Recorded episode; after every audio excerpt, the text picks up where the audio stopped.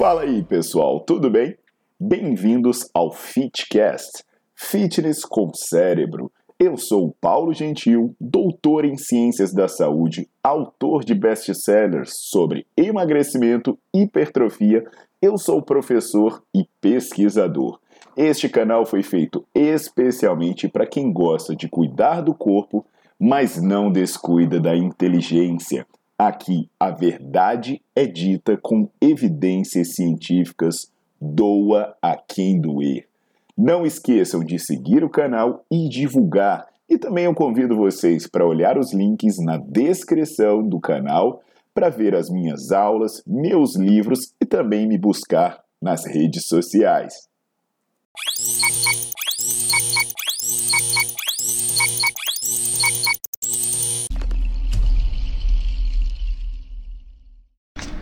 Fala pessoal, tudo bom? Vamos falar sobre bomba hoje, tá? Pode dar o nome gourmet que vocês quiserem: esteroides anabólicos androgênicos, hormonização, sei lá o que. Mas ah, fala de bomba que todo mundo sabe do que eu tô falando e não adianta querer gourmetizar essas coisas. Antes, antes de eu seguir com esse vídeo, eu já vou adiantar três verdades e junto com essas verdades vai aparecendo no card o vídeo onde elas são mais detalhadas e vocês podem conferir. Verdade número 1. Um, quem toma bomba consegue ganhar massa muscular e perder gordura mesmo sem treinar. Verdade número 2. Quem toma bomba tem risco de morrer equivalente a quem é alcoólatra e a quem é fumante. Eu não estou falando quem toma uma cervejinha de vez em quando ou quem fuma um cigarrinho de vez em quando, não. Quem é alcoólatra e fumante. Verdade número 3. Não tem jeito certo de tomar bomba. Não tem. Acompanhamento médico, ah, eu faço com acompanhamento é porque não fez direito. Não existe jeito certo de tomar bomba. Ditas as três verdades, né? Eu já deixo aqui um aviso para quem gosta de estudar, ir lá no Nerdflix, eu deixo o QR Code ficar aparecendo aqui embaixo da tela e também na descrição desse vídeo tem o link para vocês procurarem. Se não, basta procurar Nerdflix na sua loja de aplicativo e lá no Nerdflix eu tenho uma sequência de aulas sobre hormônio. E eu explico tudo que você precisa saber. Ah, mas a trembolona é o quê? A oxandrolona é o quê? O drateston é o quê? O deposterão é o quê? Quando foram criados? Qual o efeito real? Qual a diferença de um para outro? Qual o risco, qual é o benefício. Tudo isso está falando. Tudo isso está falando porque, assim, além de todas essas aulas sobre hormônios, tem um monte de aula explicando qual o melhor exercício, quanto você deve descansar, quantas séries você deve fazer, para você ter muito resultado sem precisar tomar bomba. Então você vai saber ter resultado natural. E caso você pense no uso de esteroide anabolizante, tem aula que também conversa com você sobre isso. E o Nerdflix custa apenas menos de um real por dia. Então, se você deixar de tomar, né, ou o preço de duas cervejas por mês, você vai ser assinante do maior canal de aulas assinadas sobre temas associados ao exercício do mundo. E o aplicativo é magnífico, né? Você pode bloquear a tela para assistir offline, você pode bloquear a tela para ouvir apenas o áudio, você pode baixar o vídeo para assistir offline, você pode espelhar com a sua Smart TV, enfim, você pode fazer tudo que você imaginar, ainda pode emitir certificado. Então hoje eu vou falar sobre bomba novamente. Enquanto isso, vocês vão assistir uma vinheta, mas já vai deixar o seu like no vídeo, colocar para seguir o canal e ativar o sininho para sempre receber as minhas notificações.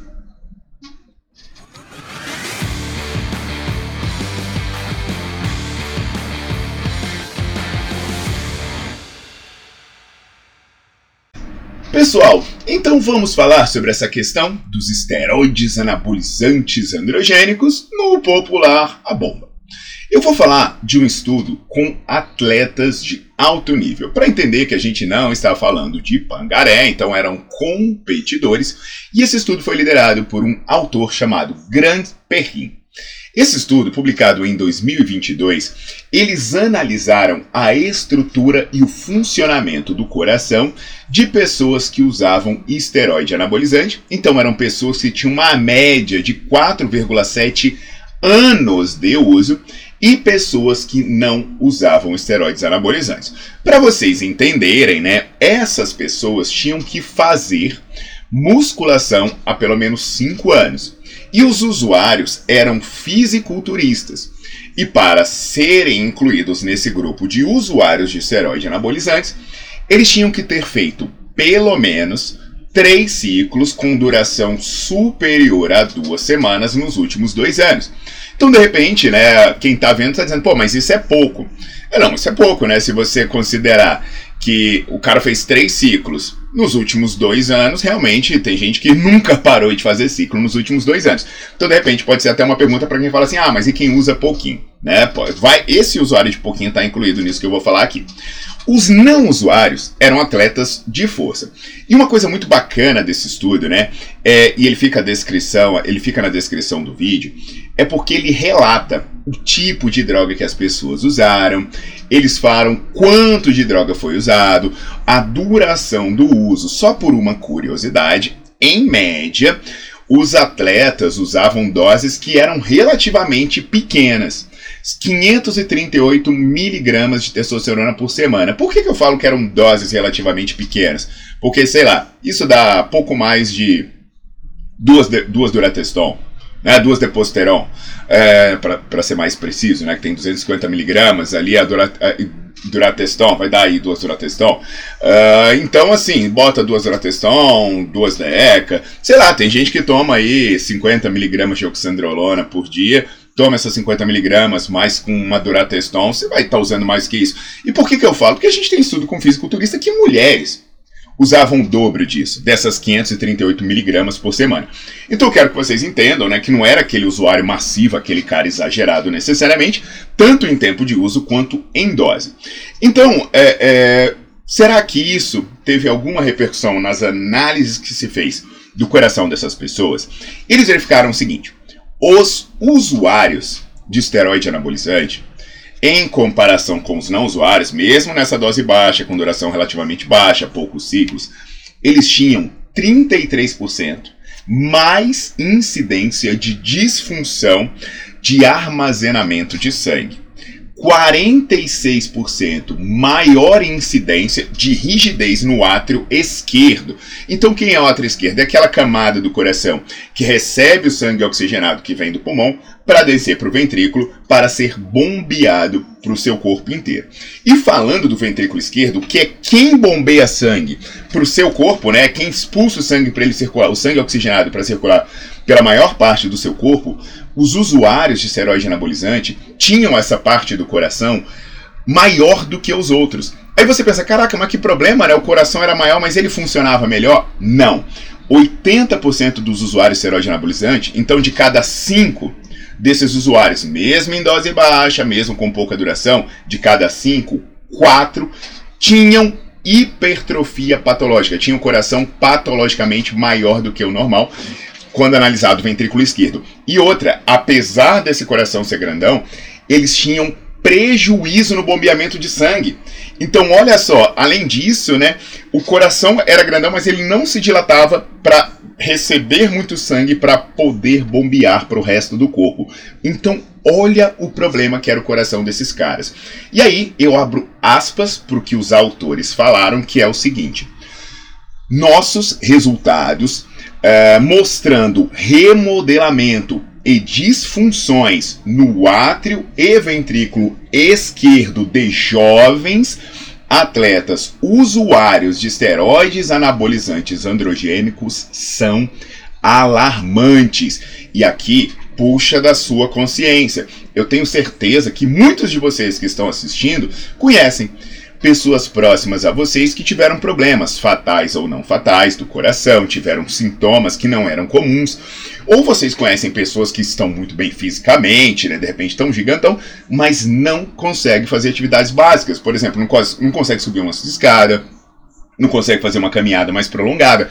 Por quê? Porque essas pessoas têm deficiência no bombeamento de sangue, têm problemas no coração e às vezes nem sabem. É, eu também tenho certeza que muitos de vocês já ouviram relatos, e qualquer coisa é só jogar no Google e ver, de mortes precoces. Por exemplo, fisiculturistas que morreram cedo por problemas cardíacos. E quando eu falo cedo, eu falo de pessoas de, que morreram antes dos 30, pessoas que morreram antes dos 40 anos. E, por favor, tá? Não queiram discutir esse argumento, que isso aqui é um achado científico de análise do coração de usuários e não usuários. Não queiram discutir esse argumento dizendo, ah, mas eu conheço uma pessoa saudável que toma bomba, eu conheço gente que toma bomba e é saudável. Ou outro, né, que é tão ruim quanto, ah, mas eu conheço pessoa que não toma bomba e é doente. Gente, pelo amor de Deus, isso não é argumento, né? Isso é imbecilidade. Inclusive, eu tenho um vídeo anterior em que eu, em que eu ilustro esse tipo de argumento mostrando o caso do Arnold Schwarzenegger. Então entendam isso que eu falei. Se quiserem ir atrás do artigo, ele vai estar na descrição aqui. E eu recomendo muito, eu reforço. Olhem as aulas sobre hormônios no Nerdflix. Eu explico tudo, desde os tipos de droga até os usos terapêuticos, tá? E vocês têm que entender que diversas drogas passaram por isso que o esteroide anabolizante está passando. Diversas drogas tiveram época de apologia, diversas drogas tiveram época de negação e, após causarem muitos problemas e mortes, seus riscos acabaram sendo reconhecidos. Por exemplo, a indústria do cigarro alegava que não fazia mal. Inclusive, se você buscar, você vai ver propaganda de cigarro com gestante, com mulher grávida fumando, e dizendo que aquilo era bom porque o bebê nascia melhor. Tem, tem propaganda com criança fumando tem propaganda com um atleta fumando, propaganda com um médico fumando, médico recomendando o uso, marca de cigarro dizendo nós somos a, a mais usada pelos médicos. E aí, né, é, os, os artistas, aquele sinal de rebeldia, e assim, muita. É, muita afirmação sobre os riscos do cigarro era rebatida pela indústria com argumentos rasos igual dos esteroides anabolizantes. E aí a frase deles é: a dúvida é o nosso produto. E o caso dos esteroides é igual. Porque acaba que você não tem apenas usuário, você tem militante. Então toda vez que você levanta o risco do esteroide anabolizante, aparecem os usuários, ou os vendedores, ou os traficantes para plantar dúvida, porque a dúvida é o negócio de quem quer vender de quem quer vender o errado. Então você chega e mostra um estudo, como eu mostrei hoje, vai falar, ah, mas tem jeito certo de usar. Ah, mas o álcool também mata. Ah, mas ele pode ser usado para tratar doença. Ah, mas vai usar. Não existe. Não tem como negar o problema. Pode aparecer o quanto mais for? Pode, mas o risco é aumentado. E ponto final. Tá legal? Passem as mensagens importantes que eu falei tanto desse vídeo quanto dos vídeos anteriores para o máximo de pessoas que vocês quiserem, para pelo menos as pessoas poderem entender o risco do que elas estão fazendo, para tomarem decisões mais conscientes. Até as próximas!